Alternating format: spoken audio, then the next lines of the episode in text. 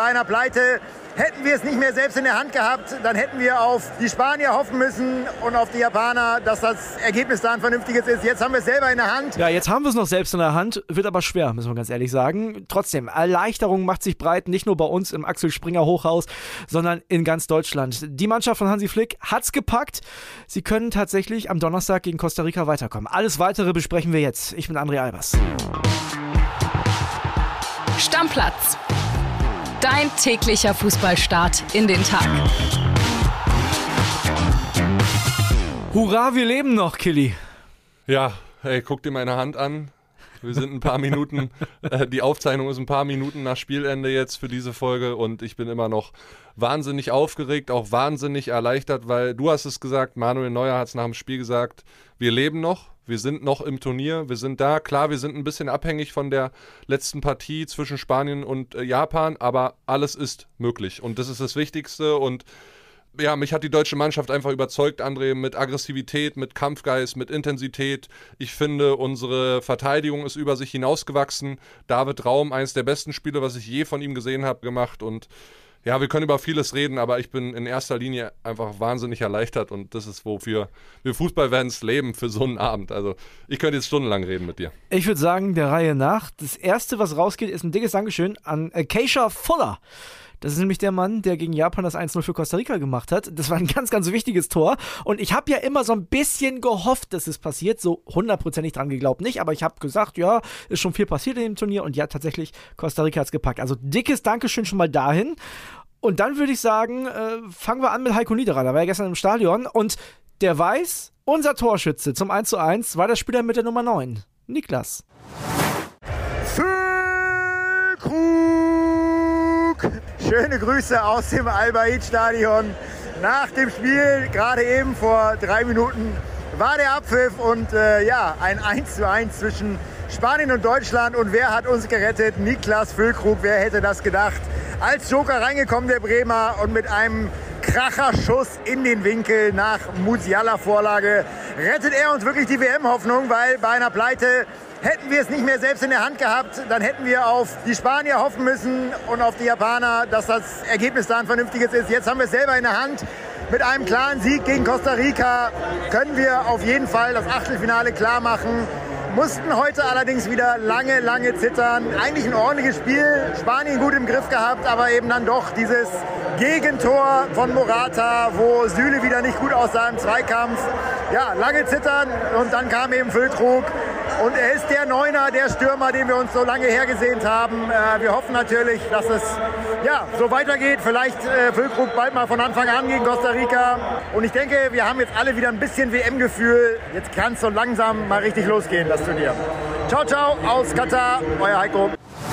Kili, ich weiß nicht, wie du das siehst, aber ich finde, Heiko hat natürlich den Optimismus und der war auch positiv gepusht, und er hat er drin.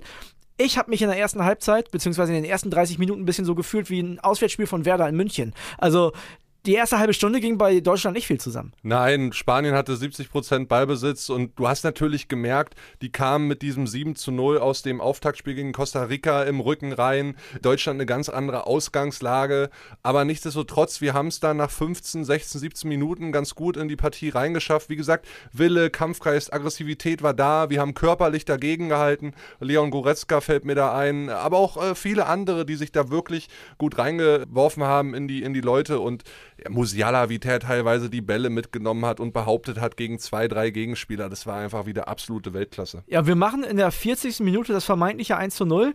Rüdiger, oh, und ah. du hast wirklich ein Adlerauge, muss ich sagen. Also du könntest tatsächlich auch Linienrichter werden, denn du hast direkt geschrien, abseits. Ja, wir saßen ja mit allen Kollegen im Großraum, hier zusammen mit allen Bildkollegen und ihr müsst euch vorstellen, natürlich jeder Fußballfan und jeder begeistert und da waren viele Rufe und Schreie und so zwischendurch und alle brüllen bei dem Tor und ich habe da nur auf Rüdiger geachtet, weil ich so dachte, oh, der könnte vielleicht der Torschütze sein, weil bis dahin eine super Partie gemacht. Erste Halbzeit 100%, zwei Kämpfe gewonnen. Davor, glaube ich, schon mal eine Chance gehabt, wo er drüber senzt. Und sehe den und Kimmich verzögert halt ganz leicht beim Anlauf und flankt den Ball dann rein. Und äh, ja, Rüdiger war auch ein Ticken zu früh und ich konnte mich gar nicht freuen. Habe sofort abseits geschrien hier durch den ganzen Raum. Ich weiß nicht, ob man es hört an meiner Stimme. Ich habe sowieso viel zu viel geschrien. Also, Hawkeye, Kilian Gaffrey auf jeden Fall. Und ja, dann ging es mit dem 0 zu 0 in die Pause. Letzte Viertelstunde in der ersten Halbzeit war ein bisschen besser. Das hat Hoffnung gemacht. Und auch die zweite Halbzeit lief eigentlich gar nicht so schlecht. Ich habe mir da so ein bisschen Sorgen gemacht, als innerhalb von zwei Minuten Goretzka und Kimmich beide gelb gekriegt haben. Da dachte ich, okay, ich hoffe, die behalten den Zugriff, äh, gerade auf diese schnellen, äh, wendigen Spanier. Und Gavi hatten sie ja zum Beispiel ganz gut im Griff. Der hatte in der ersten Halbzeit nur 17, 18 Ballkontakte. Ja. Also der war nicht so im Spiel, das hat mir auch gefallen, ja. Ja, vielleicht haben die zwischendurch mal Bayern geschrien, die ja. beiden. Kann sein. Auf jeden Fall. Albträume hervorgerufen. genau. Gab es dann tatsächlich in der 62. das 0 zu 1. Morata hat das gut gemacht. Bis dahin war Niki Süle, fand ich überragend im Spiel. Da ja, sieht der schlecht aus, aber ist auch brutal schwer zu verteidigen, wenn der auf den ersten Pfosten rennt. Ja, der sticht halt voll rein in den Raum und Niki Süle ist dann ein, zwei Schritte zu spät, würde ich sagen. Der Ball kommt auch glücklich durch, da durch die Hosenträger von Kehra, der bis dahin auch eine ganz gute Partie gemacht hat, wie ich finde. Also besser als im ersten Spiel auf jeden Fall. Äh, da war er ja nicht dabei, aber auf der Position, wie gesagt, in der Abwehr hat mir das alles weitestgehend sehr gut gefallen. Ja, und dann mussten wir dem Rückstand hinterherlaufen. Die deutsche Mannschaft hat das trotzdem weiter ordentlich gemacht. Dann gab es ein paar Wechsel. 70. Minute wahrscheinlich eine der entscheidenden in diesem Spiel. Dreierwechsel, ne? Genau, Sané, Füllkrug, Klostermann. Klostermann für Kehra musste, glaube ich, sein, weil, ne, wie gesagt, schon gelb vorbelastet. Wäre wahrscheinlich irgendwann noch schwierig geworden, wenn dann keiner mehr in den Zweikampf gehen kann. Und dann haben wir die 83. Killy. Vorher hat Musiala einmal Füllkrug nicht gesehen. Wenn er den abspielt, steht es da schon 1 zu 1, paar Minuten vorher, in der 73. war es, so ungefähr ja. 10 Minuten nach dem Führungstreffer durch die Spanier. Da hat Leroy Sané einen geilen Ball gespielt, durchgesteckt und Musiala ist dann mehr oder weniger auch frei vorm Tor. Fülle war ein bisschen freier noch und ja, Musiala entscheidet sich, zieht ab, hat den Ball leider nicht so getroffen, dass er reingeht und da habe ich schon so gedacht, oh, jetzt läuft die Zeit aber gegen uns und dann kam ja die da, berühmte 83. Genau, 83. Leroy Sané überragend gemacht, muss man sagen an der Stelle. Zu Musiala, der wäre, glaube ich, ganz gern selber aufs Tor gegangen, aber Niklas Füllkrug hätte da gar keinen Bock drauf. Nachdem er vorher den Ball nicht quergelegt bekommen hat, hat er sich da gegen seinen eigenen Spieler durchgetankt. Und der stolpert da voll rein in den Musiala ja. und nimmt den Ball und dann haut der den ins Glück, ins ja. pure Glück, muss Voll ich wirklich Knick. sagen. Und die, ich habe dich da angeguckt, wir haben ja drüben geguckt, wie gesagt, und ich habe dich angeguckt und habe mir gedacht, mein Gott, Werder Bremen, was muss in Andres Kopf gerade vorgehen? Die haben vor sieben Monaten noch zweite Liga gespielt. Ja. Niklas Füllkrug, da war der nicht ansatzweise auf dem Schirm, nicht mal für den äh, 55er-Kader. Ich weiß nicht, wer die äh, Saison von Werder in der zweiten Liga verfolgt hat, aber der war ja zwischenzeitlich sogar suspendiert bei Werder Bremen, weil er sich mit Clemens Fritz angelegt hat. Da gibt es dann die Werder-Doku, da hat er sich dann äh, mit Duxch in der Kabine noch fast gefällt fetzt mit seinem kongenialen Partner. Und jetzt bei der WM macht das 1 zu 1.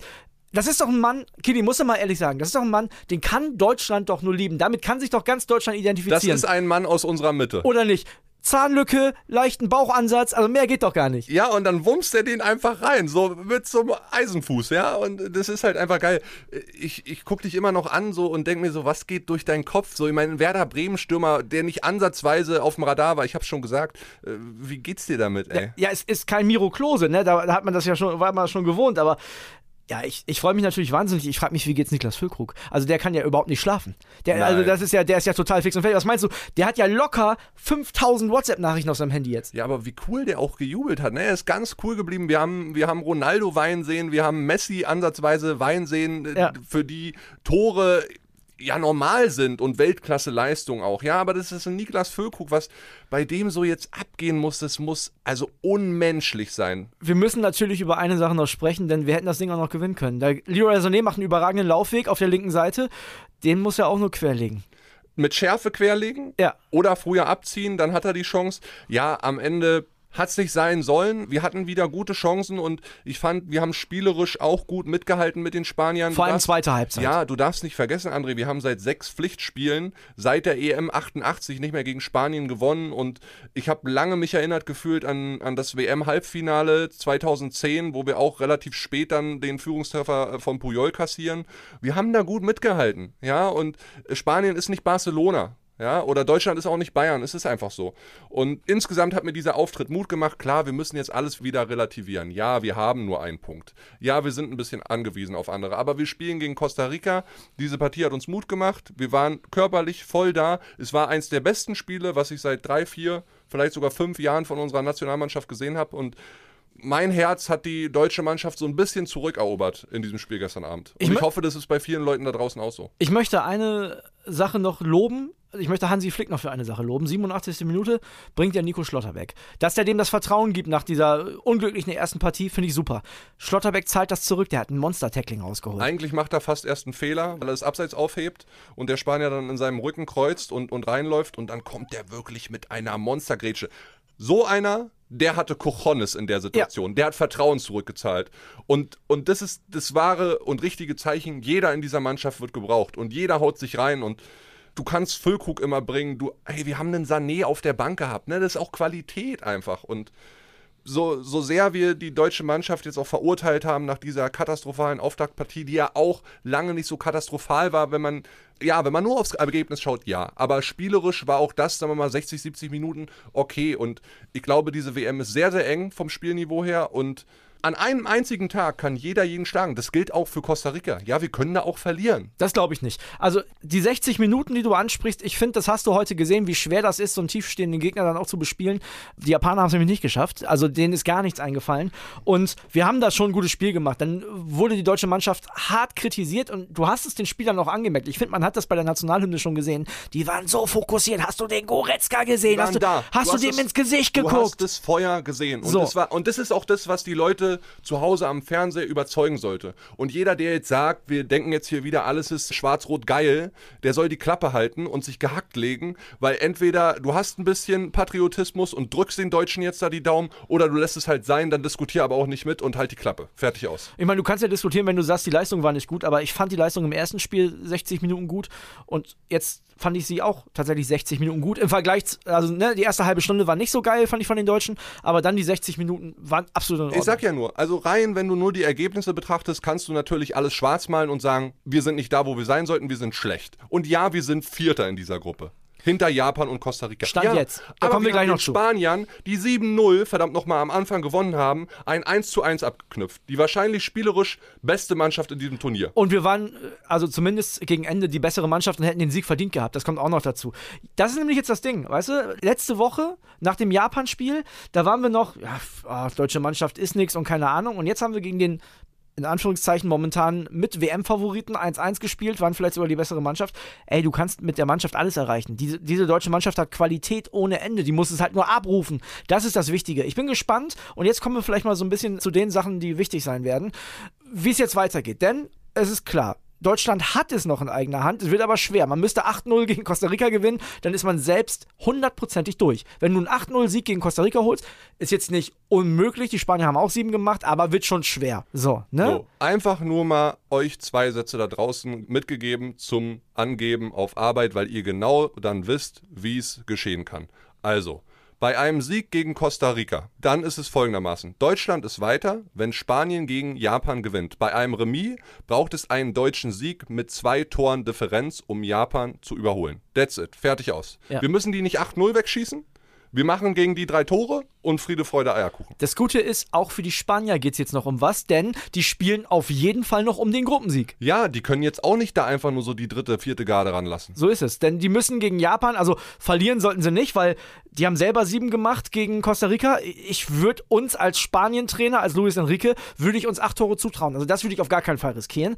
Und es ist jetzt natürlich so, dass die Spanier wahrscheinlich am besten gewinnen, damit sie den Gruppensieg sicher haben, weil du kannst ja nicht auf Unentschieden spielen, das ist ja schwierig. Ja, André, ein, zwei Fragen noch an dich. Wenn du dir jetzt mal die Aufstellung anguckst, mit der wir reingegangen sind in dieses Spiel, ja. würdest du jetzt zu Costa Rica nochmal was verändern ja. oder ist das vielleicht auch die Defensive, mit der du erstmal spielen würdest? Die Defensive, David Raum hat mir sehr gut gefallen, war ich sehr, sehr überrascht, wirklich, also positiv überrascht und das muss man dann auch sagen. Mir hat auch Niki Süle in der Endverteidigung sehr gut gefallen. Ich würde wahrscheinlich in der Defensive gar nicht so viel ändern. Vielleicht Hof man für Kehrer, weil man noch mehr Ballbesitz vorne Klostermann hat. Klostermann hat es aber auch nicht schlecht gemacht. ja, aber das sind eher so Leute, die du dann brauchst, wenn du mit der Dreierkette aufbaust. Vielleicht musst du mit äh, Hofmann, vielleicht brauchst du noch mehr Leute vorne. Das meine ich damit. Ja? Ich würde mit einem Neuner spielen gegen Costa Rica. Ja, kann ich verstehen, deine Gedanken. Also, vielleicht nicht das ganze Turnier, vielleicht auch nicht gegen Frankreich von Anfang an, wenn es dann irgendwann dazu kommen sollte oder gegen wen auch immer. Aber gegen Costa Rica, wo du jetzt, also ich gehe mal davon aus, du musst mit zwei Toren Unterschied gegen Costa Rica gewinnen, dann bist du ja auf der sicheren Seite, würde ich mit Niklas Füllkrug in der Stadion spielen. Wir haben lange gerätselt gestern gemeinsam, ob wir schon einmal eine Partie gesehen haben mit Kimmich, Goretzka und Gündogan in einer Startelf. Ich glaube Konnten uns nicht dran erinnern. Nee. Äh, wie hat dir das gefallen? Würdest du auch damit weitermachen? Ich, ich glaube, das ist von Spiel zu Spiel unterschiedlich. Gegen die Spanier war das gut. Weil die spielstark sind Genau. und unsere Leute auch mal den Ball halten können. Ich ja? glaube, jetzt brauchst du vielleicht noch einen mehr, auch da noch einen mehr vorne. Also vielleicht brauchst du halt nur zwei im zentralen Mittelfeld und dann einen, so ein Sané noch dazu oder ein Havertz, weißt du, ein Dattler. Ich würde aber auf jeden Fall den Neuner reinpacken. Ich würde vielleicht, ich rede jetzt Müller immer raus, aber vielleicht Füllkrug für Müller ganz vorne. Müller kann dann ja auch der sein, der dann für Goretzka oder für Gündogan kommt, obwohl Goretzka mir sehr, sehr gut gefallen hat. Ja, und Gnabry, um ehrlich zu sein, der ist so ein bisschen abgefallen hinten raus, ja. Ja, aber gut, vielleicht kann auch der sich gegen Costa Rica nochmal Selbstvertrauen holen. Das wäre ja gut. Wir sollten jetzt nicht arrogant sein und sagen, wir hauen die auf jeden Fall weg, denn auch die haben die Japaner irgendwie geschlagen. Aber ich habe beide Spiele von Costa Rica gesehen und mir fehlt da die Fantasie, dass die Deutschland äh, standhalten können. Das glaube ich nicht. Also kann ich mir nicht vorstellen. Ich glaube, ein Sieg mit zwei Toren Unterschied für Deutschland ist da sehr realistisch tatsächlich. Also wir sind euphorisch jetzt nach diesem Spiel, Ja. bleiben aber auf dem Boden der Tatsachen. Sollten wir auf jeden Fall machen. Wir werden natürlich in den nächsten Tagen äh, weiter euch versorgen mit äh, News rund um die deutsche Ja, Nationalmannschaft. und verzeiht ne? uns auch, dass wir ein bisschen emotionaler geworden sind, aber wie gesagt, die Aufnahme direkt nach dem Spiel äh, gemacht und äh, wenn man Fußballfan ist und wenn man die deutsche Nationalmannschaft so lange verfolgt wie wir und auch so intensiv, dann, dann wünscht man den Jungs auch einfach nach all der Scheiße die letzten Wochen, dass das klappt. Drei Sachen habe ich noch. Sache Nummer eins, mir hat ein Hörer bei Instagram geschrieben, dass Niklas Füllkrug jetzt mehr Tore bei der WM gemacht hat als Zlatan Ibrahimovic. habe ich noch nicht geprüft, aber ich vermute, er hat recht. Den Spruch schicken wir ihn äh, zu an die Werder-Geschäftsstelle und die kann er sich irgendwo hinhängen. Sache Nummer zwei, wir müssen natürlich noch ganz kurz eingehen auf die äh, andere Gruppe, Gruppe F von gestern. Da gab es zwei Spiele und zwar zum einen hat Marokko überraschend Belgien geschlagen, die Belgier ganz schwach, also gegen Kanada schon quasi nichts gezeigt. Äh, Jetzt auch gegen Marokko die schlechtere Mannschaft meiner Meinung nach gewesen. Da gab es einen ganz kuriosen Vorfall, der Torwart fühlte sich nicht wohl nach der Hymne und ist dann vor Spielbeginn tatsächlich noch gewechselt worden. So auch noch nie erlebt, Nee, absoluter aber noch Wahnsinn. kein einziges Mal, hat aber dem Erfolg nicht geschadet. 2-0 für Marokko gegen äh, Belgien. Und die Kroaten, die haben ein richtig gutes Spiel gemacht gegen Kanada, haben 4-1 gewonnen. Und die Gruppe ist super spannend, muss man sagen. Ne? Ja, also, nur die Kanadier sind raus. die sind raus, aber äh, Kroatien und Marokko haben jetzt vier Punkte und äh, Belgien hat drei Punkte. ja, Kroatien gegen Belgien am letzten Spieltag, ne? Heiß. Heiße Nummer, auf jeden Fall. Und man muss halt davon ausgehen, dass äh, Marokko Kanada schlägt. Eigentlich, wobei ich sagen muss, die Kanadier haben, waren jetzt in beiden Spielen nicht katastrophal. Ne? Also die, die haben schon gute Spiele gemacht auch. Ja. Und das Letzte, was ich noch sagen möchte, ist, äh, heute der letzte Tag, wo wir euch damit auf den Sack gehen. Stammplatz-Merch. Ja, wenn ihr Bock habt, bestellt gerne noch. Den Link findet ihr in den Show Notes. Ne? Ihr könnt euch was aussuchen, ob ein Hoodie oder ob ein T-Shirt. Sehr, sehr gerne uns damit supporten. Und wie gesagt, lasst ein bisschen Liebe da. Äh, Sehr emotional geworden diese Folge. Es macht wahnsinnig Spaß, äh, gerade an solchen Abenden. Wir geben uns alle Mühe und Empfehlt uns weiter bei euren Freunden, liked und abonniert uns auf der Podcast-Plattform eurer Wahl. Ihr könnt uns tagtäglich hören. Ja, wir machen manchmal auch zwei Folgen, wenn wir Zeit und Muse haben. Also honoriert das gerne. Wir freuen uns wirklich über jeden Kommentar, über jeden Abonnenten und jeden, der uns mehrfach hört und der auch vielleicht jetzt reinkommt in diese geile Podcast-Stammplatz-Community, weil es macht die Diskussion mit euch da draußen einfach wahnsinnig Spaß und gerne auch nochmal das Angebot. Schickt uns eure Emotionen gerne auf unser Stammplatz-Handy. Auch die Nummer findet ihr in den Shownotes, Leute. Vielen, vielen Dank. Es macht mega Spaß. Jeder sagt einem Freund Bescheid. Deckel drauf. Tschüss, bis morgen. Ciao, Leute. Stammplatz. Dein täglicher Fußballstart in den Tag.